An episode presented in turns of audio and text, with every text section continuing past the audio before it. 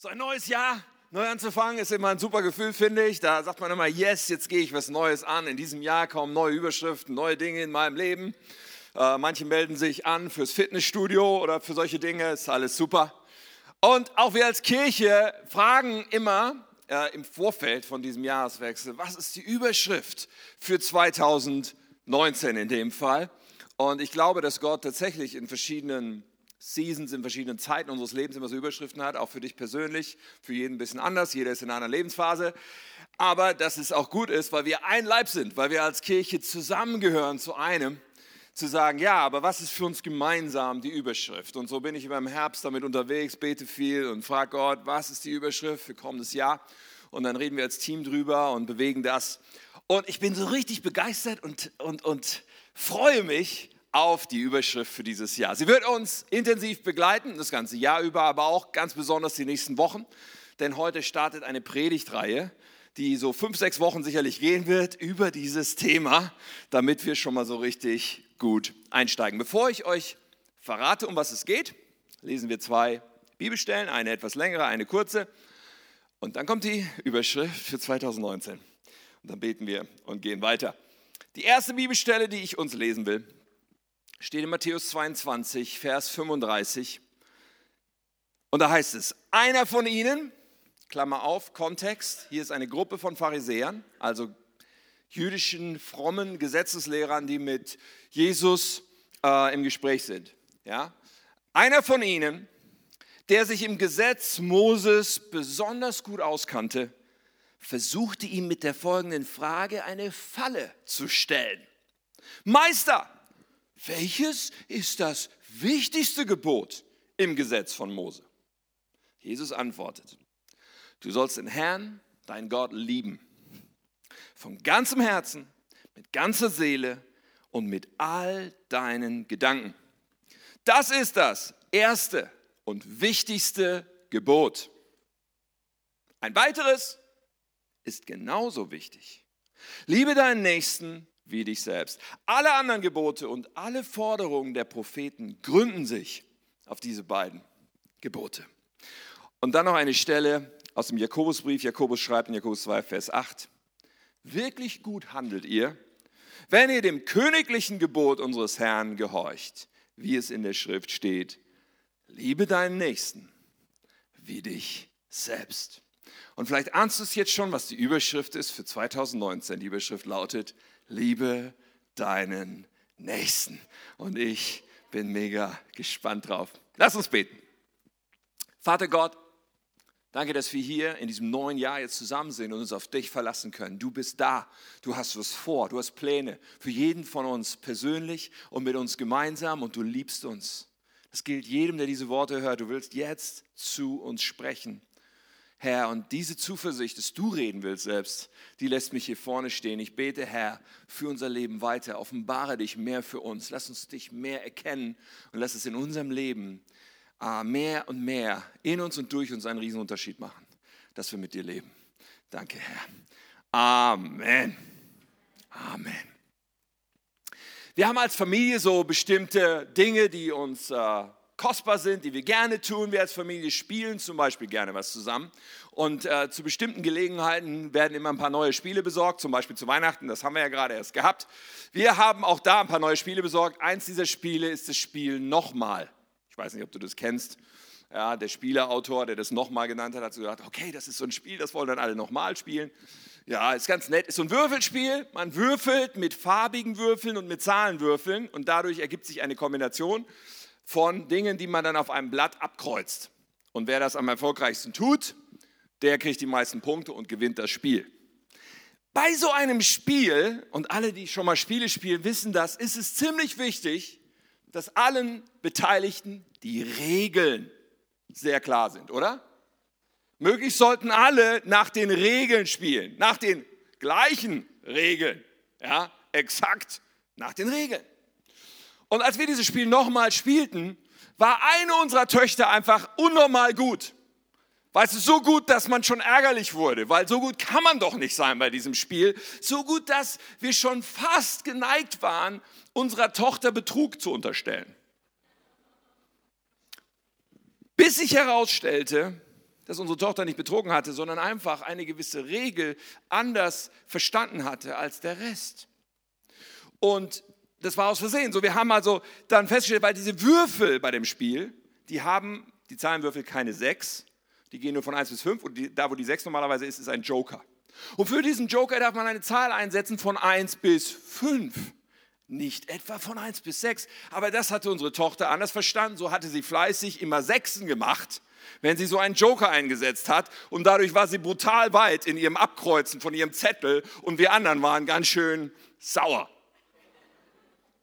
Regeln sind wichtig. In vielen Kontexten unseres Lebens gibt es so Regeln, es gibt Gebote, es gibt irgendwas, woran man sich zu halten hat. Und wir Menschen haben dann so die Eigenschaft, wenn eine Regel uns eine Grenze zieht, super, aber dann versuchen wir das maximal für uns auszuloten, wie weit wir in diesen Regeln gehen können. Zum Beispiel war ich in meinem ersten Leben, nein, nein, ich bin kein Hindu, der an Wiedergeburt glaubt, ich meine nur mein erstes Berufsleben.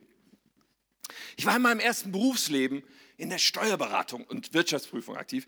So Steuerberatung, ich habe damals immer gesagt, äh, Steuerberater haben die Aufgabe, reiche Menschen noch reicher zu machen. Das ist natürlich, das stimmt so nicht, schon gar nicht für alle Steuerberater und so weiter.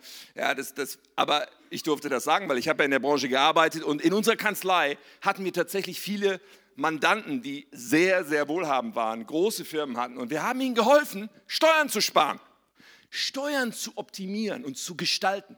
Was alles okay ist, kann man machen. Aber in der Steuergesetzgebung, weißt du, da gibt es halt jede Menge Gesetze, aber das ist nicht alles. Dann gibt es noch ganz viele Richtlinien und dann gibt es noch die Gerichtsurteile von irgendwelchen Finanzgerichten.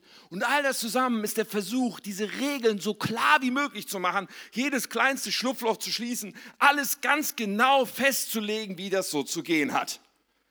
Und dann versucht der Mensch immer noch, irgendwo die Hintertür zu finden und irgendwo zu schauen, wie man sich an die Regeln halten kann und doch das Beste für sich draus macht. Regeln, Gebote, Gesetze. Die Unterhaltung, die wir hier aus der Bibel heute anschauen, aus dem Matthäusevangelium, ist eine Unterhaltung, die Jesus hatte mit Leuten, die die absoluten Vollprofis waren, wenn es um Regeln, wenn es um Gebote, wenn es um Gesetze ging. Und zwar die Regeln und Gebote, die zu ihrer Religion gehörten, zu ihrem, ihrem Leben, was, sie glaubten, worauf es Gott ankommt. So diese frommen Pharisäer, diese Juden, sie waren absolut besessen davon, dass bitteschön alle Regeln ganz genau zu befolgen sind. Und sie hatten natürlich das Gesetz, was für einen Juden die fünf Bücher Mose sind wo hunderte von Geboten drinstehen. Und sie hatten darüber hinaus alle möglichen Überlieferungen ihrer Väter und so weiter. Sie haben gesagt, okay, jeder muss sich bitte schön ganz genau daran halten. Und wehe, das macht einer nicht. Und dann kam dieser Jesus. Und dieser Jesus, der war irgendwie ein bisschen komisch für die. Der, der, irgendwie war der anders, weil bei Jesus zum Beispiel waren dauernd diese ganzen, ah, dieser Abschaum der Gesellschaft. Zöllner, Sünder, Prostituierte, alle möglichen Leute fühlten sich magisch angezogen von Jesus. Das konnte doch nicht sein. Bei ihnen war das nie so. Weil sie haben den Leuten ziemlich klar zu verstehen gegeben, dass sie viel zu viele Regeln nicht halten in ihrem Leben. Was war mit diesem Jesus los? Und irgendwie haben sie so gemerkt, der scheint diese ganzen Regeln, diese ganzen Gebote, diese ganzen Gesetze irgendwie für überflüssig zu erklären. Irgendwie kommt er mit einer anderen Message, irgendwie kommt er mit was anderem um die Ecke und letztendlich, sie wollten ihn überführen davon, weil sie haben gesagt, wenn das wahr ist, dann muss er weg. Das kam ja später auch so. Sie haben ja später mit, mit anderen Parteien, diese Schriftgelehrten, sie haben ja sozusagen alles getan, um ihn dann ans Kreuz zu bringen. Und einer dieser Pharisäer, der will ihm eine Falle stellen. Und der will jetzt, dass Jesus irgendwie sagt, ah, mit den Gesetzen, mit den Geboten muss man nicht so ernst nehmen. Ist nicht so wichtig. Aber den Gefallen tut Jesus ihnen nicht, obwohl er tatsächlich ihr Gesetz überwindet. Katja hat es ja vorhin vorgelesen, diese Stelle aus dem Galaterbrief, wo es darum geht, dass Jesus gekommen ist, um uns aus der Knechtschaft des Gesetzes zu befreien. So, Jesus tut das, aber er tut es sehr, sehr geschickt. Er gibt ihnen zwei, na, noch nicht mal wirklich neue Gebote, zwei Gebote, denen sie zustimmen konnten. Und er nennt sie auch Gebote, obwohl es bei näher Betrachtung meines Erachtens gar nicht wirklich Gebote sind, vom Kern des Dings her. weil es nicht so ist, dass du sie ganz genau bis auf Punkt und Komma äh, klären kannst, was ist das Halten von diesem Gebot. Nein, nein, hier geht es um etwas, was eine ganz andere Dimension hat, nämlich die unseres Herzens. Und er gibt ihnen also zwei Dinge, bezeichnet das als Gebot und macht gleichzeitig alles andere damit in der Tat obsolet, überholt und überflüssig. Anstatt, und jetzt benutze ich ein Bild, ja, anstatt mit ihnen über den Schatten zu sprechen, führt er sie zur Sonne. Das war nice. Anstatt mit ihnen über die Blätter zu sprechen, führt er sie zu den Wurzeln. Anstatt mit ihnen nur über irgendwelche einzelnen Vorschriften zu debattieren, führt er sie zum eigentlichen Sinn, zum eigentlichen Kern, zum eigentlichen Herz dahinter. Und er nennt zwei Dinge, die eine direkte Verbindung zum Schöpfer, zum himmlischen Vater, zu Gott bringen und zu seinem Herzen und zu dem, was ihm tatsächlich wichtig ist, worum es ihm wirklich geht. Um deutlich zu machen, es geht ihm nicht um Regeln, um Gebote, um Gesetze, die bitteschön auf Punkt und Komma und ganz akribisch zu befolgen sind. Es geht ihm um etwas völlig anderes.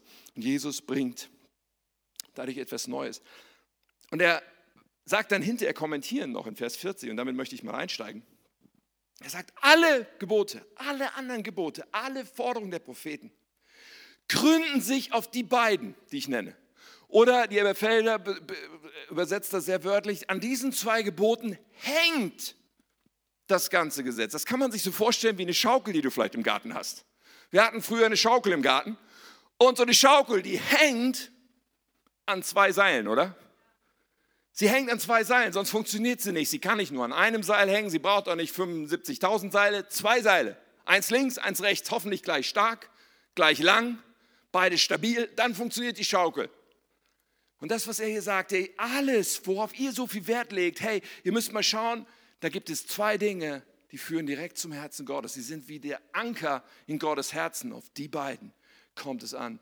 An denen, an diesen beiden hängt alles. Und das highlightet er, das macht er deutlich. Und er macht deutlich, es braucht beide Seiten, das ist mir übrigens auch sehr wichtig, denn wir reden ja in diesem Jahr über eins von diesen beiden besonders.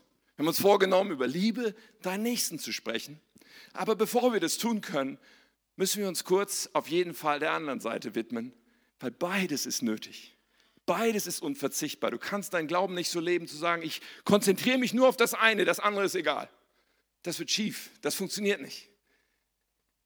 So, er macht zunächst einmal deutlich, was das erste von den beiden ist. Und er sagt, Vers 37, du sollst den Herrn deinen Gott lieben von ganzem Herzen, mit ganzer Seele und mit all deinen Gedanken. Das ist das erste und wichtigste Gebot. Wahnsinn. Also mit anderen Worten, du sollst Gott lieben mit allem, was du bist und hast. Du sollst Gott lieben mehr als dein eigenes Leben. Du sollst Gott lieben mehr als dich selbst. So verstehe ich das. Wirklich total umfassend. Du sollst Gott lieben. Was ziemlich krass ist, was mich ziemlich schnell, wenn ich darüber nachdenke, an den Punkt bringt, zu sagen, Moment mal, das geht doch gar nicht. Das ist ja unerfüllbar, menschlich gar nicht machbar, Gott so umfassend zu lieben. Aber das ist genau schon der, wie soll ich sagen, die Brücke zum Geheimnis dahinter. Weil Gott möchte uns ja befähigen dazu, dadurch, dass er uns seinen Heiligen Geist gibt, dass er in uns lebt. Das überhaupt macht nur möglich, diese Beziehung der Liebe mit Gott zu haben. Und das ist Voraussetzung. Und dann wird hier deutlich, worum es Gott mehr als alles andere geht, nämlich dass wir mit ihm eine Liebesbeziehung haben, dass wir mit ihm in enger Verbundenheit leben.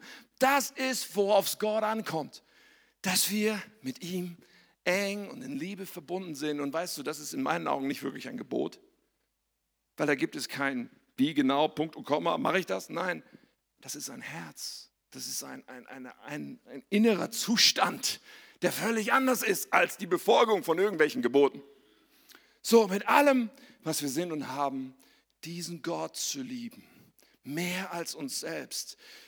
Und dass dieser Gedanke, wenn man den weiterdenkt, merkt man, wow, hier geht es um etwas völlig anderes, als irgendein Gebot zu unterstreichen aus dem Alten Testament. Nein, nein, Jesus bringt in der Tat einen neuen Bund. Etwas völlig Neues, was das Alte ablöst. Und das ist auch für uns sehr, sehr wichtig, weil in unserer Bibel gibt es zwei Teile. Da gibt es ein Altes Testament und ein Neues Testament. Und wir können manchmal der Gefahr unterliegen, alles für gleich relevant für unser Leben und gleich anwendbar zu halten. Das ist aber nicht so. Es ist alles das Wort Gottes, aber es ist trotzdem nicht alles gleichermaßen für unser Leben anwendbar. Denn Jesus hat etwas Neues gebracht. Und dieser neue Bund, oder man sagt doch das Neue Testament, dieser neue Bund basiert auf etwas völlig anderem als der vorherige Bund, der im Alten Testament beschrieben wird. Dieser neue Bund, in dem wir leben dürfen, basiert darauf, dass wir eine Liebesbeziehung zum himmlischen Vater haben dürfen. Und dass er uns seinen Heiligen Geist gibt, weil Jesus die Voraussetzung geschaffen hat, dass wir zu Gott kommen können. Und weil wir diese Liebesbeziehung haben, als Folge davon ändern sich Dinge in unserem Leben. Die Befolgung von Geboten funktioniert andersrum. Da befolge ich Gesetze und Gebote und Regeln, damit ich irgendwie näher zu diesem Gott komme. Aber der neue Bund ist anders. Der neue Bund ist, nein, nein, Gott hat alles getan, um, um diese, diese Distanz zu überwinden. Ich darf zu Gott kommen in Jesus Christus und deswegen bin ich ein neuer Mensch. Deswegen habe ich den Heiligen Geist. Ich lebe in einer Liebesbeziehung mit Gott und als Folge davon ändert sich was bei mir. Etwas völlig anderes als Regeln und Gebote. Und was darf ich als Christ? Darf ein Christ dies tun? Darf er gerade noch das tun? Wie weit kann ich noch gerade gehen, ohne von der Klippe zu fallen in meiner Beziehung zu Gott oder andersrum. Manche Christen fragen auch, wie kann ich noch heiliger werden und wie kann ich noch krasser werden in all meinen Bemühungen, jedes Ding so Gott recht zu machen. Das sind eigentlich alles die falschen Fragen. Denn der Kern des neuen Bundes ist unsere Beziehung zu Gott, ist zu sagen, ich will diesen Gott mit allem, was ich bin und habe, lieben und ihm nahe sein. Und dazu brauche ich ihn selbst, dazu brauche ich den Heiligen Geist. Deswegen ist so wichtig, das Neue Testament vor allen Dingen anzuschauen, was unsere christliche Bibel ist und zu verstehen, dass der alte Bund so ist wie ein Haus, aus dem man ausgezogen ist. Ja, wenn du umgezogen bist mal als Familie, dann sagst du, wir leben jetzt in diesem Haus und nicht in beiden Häusern gleichzeitig. Das, wo wir vorher waren und da, wo wir jetzt sind. Nein, nein, wir leben nur in diesem Haus, wo wir jetzt reingezogen sind, oder? Man spricht auch relativ schnell nicht mehr von, das ist unser neues Haus. Man sagt dann relativ schnell, das ist unser Haus. Und wenn man an dem anderen vorbeikommt, sagt man, das ist das alte Haus, das frühere Haus, das, wo wir auch mal waren. Und ja, das ist interessant, sich das nochmal anzuschauen. Und wir können vieles lernen aus dem alten Bund. Aber wir leben in einem neuen Bund. Und das ist extrem wichtig zu verstehen. Das war ein kleiner Schlenker, eine kleine Randbemerkung an dieser Stelle. So Jesus sagt, okay, das, worauf es ankommt, das eine Seil, was uns direkt mit dem Herzen Gottes verbindet, woran alles hängt, ist, dass ich eine Liebesbeziehung habe zu Gott, dass ich ihn mit allem, was ich bin und habe, liebe. Das will ich tun. Diese enge Beziehung ist das, was Gott am wichtigsten ist. So, und dann, wenn wir diesen ersten Anker haben, ich würde sagen, das wird heutzutage bei uns durchaus stark betont. Und richtig so. Es wird betont, dass es darauf ankommt, eine Liebesbeziehung zu Gott zu haben. Es wird betont, dass wir Gott anbeten wollen. Wir singen ihm Lieder Woche für Woche, Tag für Tag und sagen, Gott, wir lieben dich und wir wollen dich ehren und anbeten. All das ist gut. Aber Jesus macht sehr deutlich, dass neben diesem ersten und wichtigen Gebot ein zweites, was eigentlich ein zweites erstes ist. Er sagt, er sagt in Vers ähm, 39, ein weiteres ist genauso wichtig. Liebe deinen Nächsten wie dich selbst. Oder der Überfelder übersetzt hier, das zweite aber ist ihm gleich. Er macht deutlich, hier ist das erste und hier ist nochmal das erste. Beides. Er sagt, hier sind zwei Sachen, die kannst du nicht gegeneinander ausspielen. Kannst du nicht sagen, das eine ist wichtiger als das andere. Es sind zwei Dinge, die untrennbar sind. Wie gesagt, wie bei dieser Schaukel. Eine Schaukel mit nur einem Seil funktioniert nicht. Und deswegen in diesem Jahr wollen wir wachsen in dem, was Jesus hier als zweites nennt, was er als genauso wichtig wie das erste bezeichnet und was Gott genauso wichtig ist wie das erste. Unser Glaube kann nicht an dem einen nur hängen. Übrigens, wenn ich das zweite, liebe deinen Nächsten, wie dich selbst anschaue, dann merke ich auch ganz schnell, wow, das ist genauso wenig wie das erste für mich erfüllbar menschlich. Auch da brauche ich Gott. Auch da brauche ich den Heiligen Geist, um da hinein zu wachsen. Und ich glaube, dass es Gottes Agenda mit uns ist. So, liebe deinen Nächsten, wir wollen 2019 stärker verstehen, wie wir das leben können und stärker anwenden, weil es irgendwie die zentralste Auswirkung unseres christlichen Glaubens ist. Das ist sowas wie der Markenkern des Christseins. Nächstenliebe. Das ist der Markenkern von uns. Es ist das, wofür wir eigentlich bekannt sein sollten. Und die Frage, was macht es eigentlich für einen Unterschied, dass ich in dem Lebenskontext lebe, wo ich lebe, das ist eine ganz gute Frage. Was macht es für die Menschen, die an deinem Arbeitsplatz sind, die an deiner Schule sind, die in deiner Uni sind? Was macht es für deine Nachbarn für einen Unterschied, dass du da lebst, wo du lebst? Was macht es für, für, für den Menschen an der Kasse bei Lidl für einen Unterschied, dass du hinter ihm stehst? Was macht es für einen Unterschied, dass du durch die Fußgängerzone läufst? Für die Menschen, die auch da sind. Was macht es für einen Unterschied für Menschen in unserem Leben, ob wir da sind oder nicht da sind? Wenn du sagst, ich liebe Gott und ich bete ihn an, was alles super ist, wenn das alles aber ist, dann macht es keinen Unterschied auf andere. Wobei es eigentlich nicht stimmen kann, wenn da nicht auch die Auswirkung kommt. Denn Gott und unsere Beziehung zu Gott wird uns immer dazu bringen, dass wir uns um den Nächsten kümmern, dass wir über uns hinausgehen. Unser Glaube hat nicht nur eine vertikale Komponente, diese Liebe zu Gott, sondern ebenbürtig gleich ist die horizontale Komponente, ist die Liebe zu anderen Menschen. Und darin wollen wir wachsen. Es ist heute ja quasi die Auftaktpredigt von einer Predigtreihe und von einem ganzen Jahr, wo wir uns damit beschäftigen wollen. Vieles kann ich heute natürlich nur beginnen zu öffnen. Wir wollen noch so viel entdecken. Aber ein, zwei Sachen, da wollen wir schon ein bisschen einsteigen. So, Jesus sagt also, liebe deinen Nächsten. Dieses Wort Nächster ist durchaus wert, dass wir da mal einen Moment innehalten und uns damit beschäftigen. Das Wort Nächster war für die Zuhörer, die er hatte, ein vertrauter Begriff. Es ist kein Wort, was Jesus erfunden hat, was dann neu irgendwie auf den Markt gekommen wäre. Nein, nein, sie kannten dieses Wort schon aus ihrem Gesetz. Mose hatte das Wort schon verwendet und in 3. Mose 19, Vers 18, da steht schon die gleiche Aussage im Prinzip, aber da steht sie so. Übe keine Rache an einem Angehörigen deines Volkes und trage ihm nichts nach, sondern liebe deinen Nächsten wie dich selbst. Ich bin der Herr. So als Mose dieses Gebot der Nächstenliebe bringt, bringt er es in einen klaren Zusammenhang. Er sagt, dein Volk, Angehörige deines Volkes sind gemeint, wenn es um den Nächsten ging. Und natürlich war den Pharisäern, die hier Jesus gegenüberstehen, es war ihnen vertraut. Und auch sie waren gewohnt, dieses Wort des Nächsten zu füllen. Und sie bevorzugten es noch etwas enger zu führen weil sie sahen sich ihr Volk an und sagten, unser Volk, das ist verdorben, da sind so viele Sünder, da sind so viele, die, die äh, absolut sich nicht um diese Gebote scheren. So führten sie das enger und enger und sagten am Ende des Tages, naja, eigentlich ist mein Nächster nur mein Mitpharisäer. Der, der auch die Gesetze befolgt. Der, der auch so unterwegs ist wie ich. Also ein absolut Gleichgesinnter ist mein Nächster. So war ihre Art, wie sie beliebten, das auszulegen. Und ich habe mich gefragt, wie legen wir das denn aus? Wer ist denn für uns unser Nächster? Wer ist denn für uns ein Mensch, der würdig ist, von uns geliebt zu werden? Meine Frau, meine Kinder natürlich. Bestimmte Menschen, die mir am Herzen liegen, die mir Freund sind, die mir nah sind. Okay, wir können da sehr schnell sagen, okay, da gibt es einen kleinen Kreis und die will ich gerne lieben. Easy. Jesus würde sagen, ja, das machen alle Menschen so. Aber Jesus, meint er das damit? Die Menschen, die wir uns aussuchen, die Menschen, die sowieso auf unserem Herzen sind, liebe deinen Nächsten, die Gleichgesinnten. Jesus wird ja selbst gefragt an einer Stelle, Wer ist mein Nächster? Als er davon redet, von Nächstenliebe. Da fragt ihn einer, ja, wer ist denn mein Nächster? Und dann erzählt er diese skandalöse Geschichte, dieses Gleichnis vom barmherzigen Samariter. Ich habe da heute nicht Zeit reinzugehen, aber nur so viel.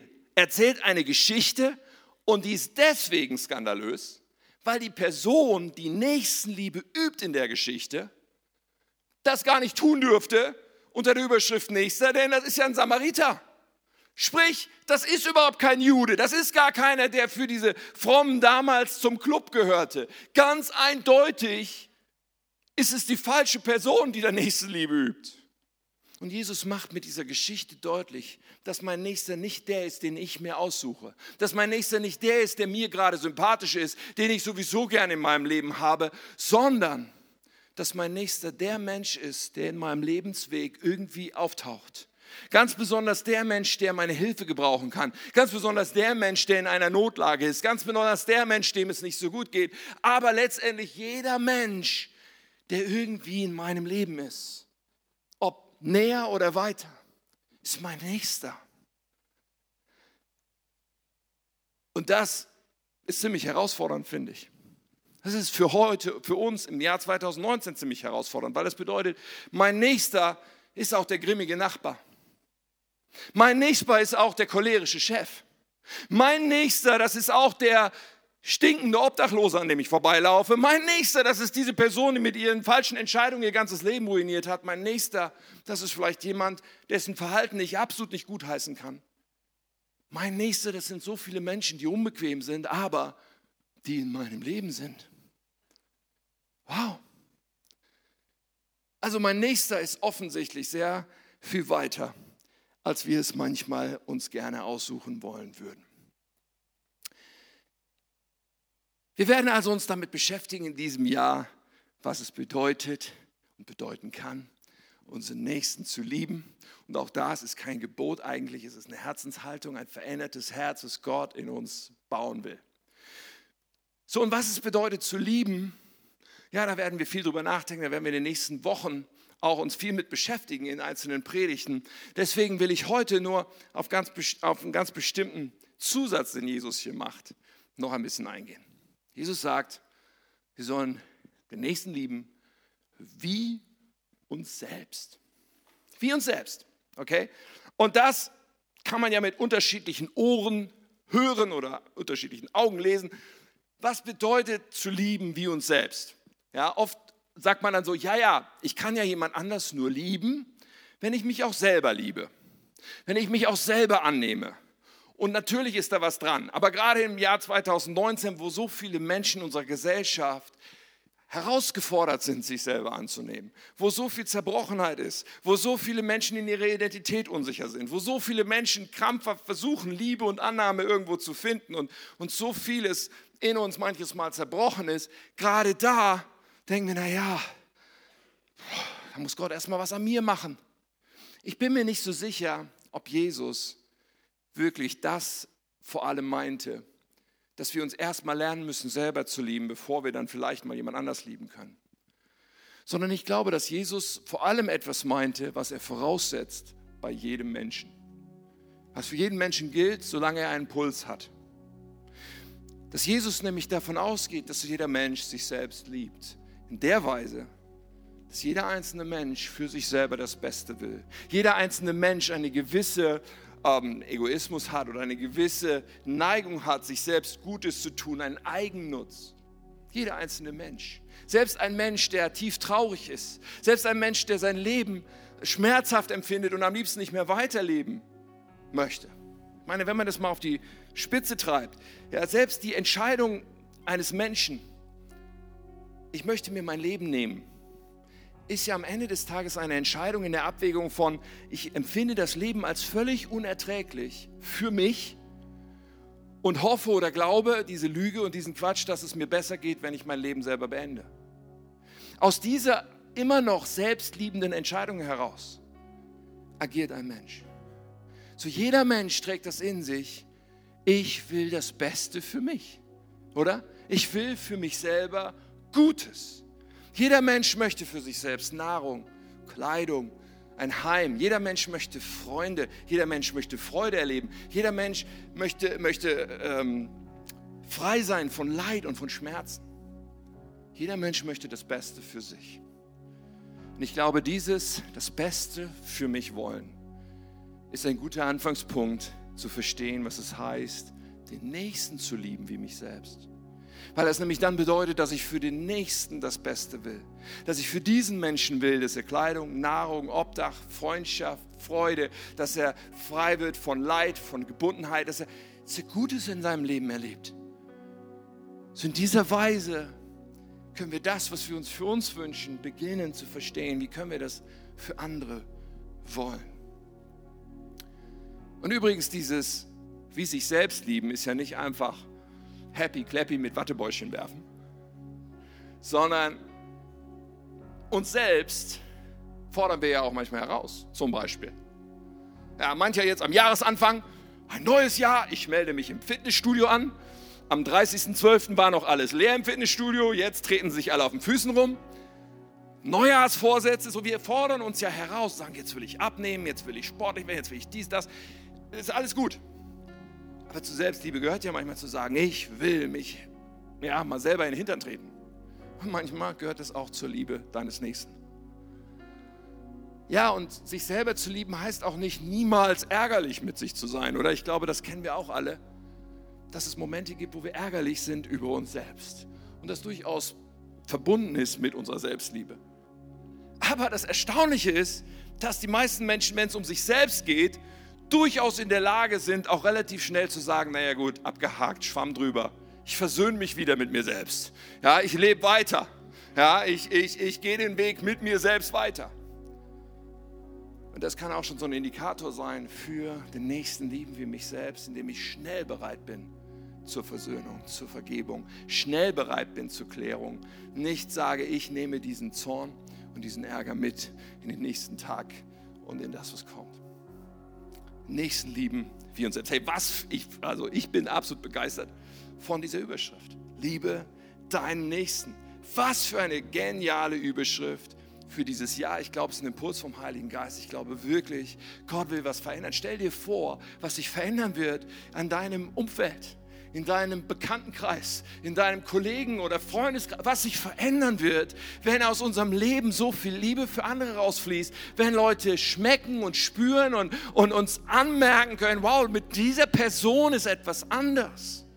Ich glaube, Gott will da was machen in unserem Leben damit wir für etwas bekannt sind, damit es einen Unterschied macht, dass wir da sind, wo Gott uns hingestellt hat.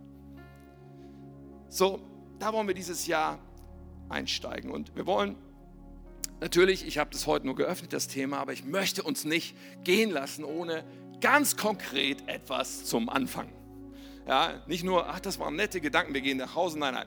Ich möchte, dass wir alle sagen, okay, wir starten jetzt. Ja, wir entfalten das Thema noch weiter. Ja, wir werden uns noch tiefer da reinbegeben, aber wir starten sofort damit, den Nächsten zu lieben. Und dazu haben wir uns im Team zwei Dinge für heute überlegt, die wir euch mitgeben wollen und schenken wollen. Und die Ordner, die sind hier schon auf dem Weg, um das gleich zu verteilen. Das erste, was ihr heute mitbekommen werdet und nutzen könnt, wenn ihr mögt, ist so ein Armband. Da steht drauf, liebe deinen Nächsten. Ich habe es auch schon umgebunden vorhin liebe deinen Nächsten. Es gibt ja diesen Trick, dass man das erst umdreht, bevor man es anschnallt und dann wieder umdreht, damit dann die Schnalle innen ist. Habe ich heute gelernt. Ja, das ist total nice. Also liebe deinen Nächsten, pass auf. Und die, die, die Idee dahinter ist folgende. Ja, die Idee dahinter ist folgende. Dieses Armband kann ein, ein, etwas sein, was uns erinnert. So wie der Knoten im Taschentuch. Eine, eine Gedächtnisstütze. Und immer wenn wir das anschauen, hey, ich möchte dir einen Vorschlag machen, lass uns eine Frage zu unserer Frage machen. Zu einer Frage, die wir uns immer wieder stellen in den unterschiedlichsten Kontexten, wo wir uns bewegen. Und ich glaube, dass diese Frage, die ich euch jetzt gleich geben werde, dass es eigentlich die neutestamentliche Frage ist. Weil unsere Frage als Christen ist eben nicht, wie weit kann ich gerade noch gehen, ohne von Gott abzufallen? Oder wie wahnsinnig heilig kann ich irgendwie werden, indem ich noch mehr mich anstrenge? Nein, das sind alles nicht unsere Fragen sondern die neutestamentliche Frage lautet eigentlich eher sowas wie, was erfordert Liebe jetzt gerade von mir? Was erfordert Liebe jetzt gerade von mir? So diese Frage, kannst gerne mal einmal weiterklicken. Diese Frage, ich wünsche mir so, dass die uns in Fleisch und Blut übergeht. Weil stell dir vor, du bist in irgendeinem Umfeld, du bist an deinem Arbeitsplatz, in deiner Schule, du begegnest anderen Menschen und fragst dich dann, was erfordert Liebe jetzt gerade von mir? Und wenn diese Frage höher steht als, was erfordert mein Tagesplan gerade von mir? Was erfordert meine To-Dos jetzt gerade von mir? Was erfordert, was ich mir selber jetzt vorgenommen habe gerade von mir? Nein, nein. Was erfordert Liebe? Was bedeutet es, diesen Menschen jetzt zu lieben? Was bedeutet es, Liebe deinen Nächsten praktisch werden zu lassen? In diesem Moment, in dieser Begegnung, in diesem Augenblick, wo ich jemanden wahrnehme. Und ihr Lieben, dazu kann uns hoffentlich dieses Armband helfen oder was immer du dir ausdenken willst, um diese Frage zu unserer Frage zu machen. Das erfordert Liebe. Jetzt gerade von mir. Denn wirklich gut handeln wir, wenn wir dieses Gebot, das goldene, das königliche Gebot befolgen. Liebe deinen Nächsten wie uns selbst. Und ein zweites, und ihr habt es zum Teil schon in der Hand, sind diese Karten. Und diese Karten ist auch etwas, was einfach Ideen liefern soll, kleine Anstöße. Und da stehen zwölf Ideen drauf. Zwölf. Warum zwölf? Wir haben gedacht, wir nehmen uns mal das erste Quartal dieses Jahres. Und so ein Quartal besteht ja ungefähr aus zwölf Wochen. Ja? So zwölf deswegen, weil das für jede Woche eins ist. Und es ist ganz easy. Die Dinge, die hier draufstehen, ich glaube, die sind ganz einfach, die kann jeder umsetzen. Zwölf Tipps, wo du sagen kannst, jede Woche, was kann ich diese Woche davon umsetzen? Kleine Taten, kleine Dinge, Akte der Liebe, Akte der Nächstenliebe, kleine Sachen, die wir umsetzen können. Und natürlich braucht es nicht dabei stehen zu bleiben. Und von mir aus kannst du auch alle zwölf nächste Woche machen. Aber was ich sagen will ist, hey, lass uns damit auf dem Weg sein. Lass uns diese Karte irgendwie in unsere Bibel tun oder irgendwo aufhängen, wo wir sie immer wieder sehen. Und uns immer wieder diese Frage stellen, was davon kann ich heute umsetzen? Was davon kann ich diese Woche machen? Um kleine Taten und kleinen, sozusagen den Duft der Nächstenliebe zu versprühen. Wir haben uns vorgestellt, hey, wenn das alle in dieser Kirche machen, für ein Jahr, jede Woche, wie viele, unzählig viele gute Sachen werden dadurch geschehen, die sonst nicht geschehen wären. Ich finde das, find total inspirierend und lass uns, lass uns in diesem Jahr sagen, okay, ich möchte jemand sein, der wächst in seiner Fähigkeit, andere zu lieben. Kleine Schritte und ich glaube, die können viel in Bewegung setzen. So 2019 ist Liebe deinen Nächsten unsere Überschrift und wozu ich dich einladen möchte heute, ist eine Entscheidung zu treffen. Denn das eine ist, dass Tim hier vorne steht und sagt, das ist unsere Überschrift für dieses Jahr. Aber die Entscheidung, die nur du treffen kannst, ist die Entscheidung, ob es für dich eine Überschrift in diesem Jahr ist. Ob du heute sagst, ja Gott, ich möchte wachsen darin, meinen Nächsten zu lieben. Ich möchte, dass du kommst mit deinem Heiligen Geist und mich fähig machst zu lieben. Fähig machst, auszubrechen aus meinen Routinen, aus meinem nur mich selber oder nur einen kleinen Kreis zu sehen. Nein, nein, ich möchte jemand sein, der seinen Nächsten liebt, der ansprechbar ist für dich, der diese Brille hat, von der Jesus hier spricht. Und ich möchte in einem Augenblick gerne mit uns beten.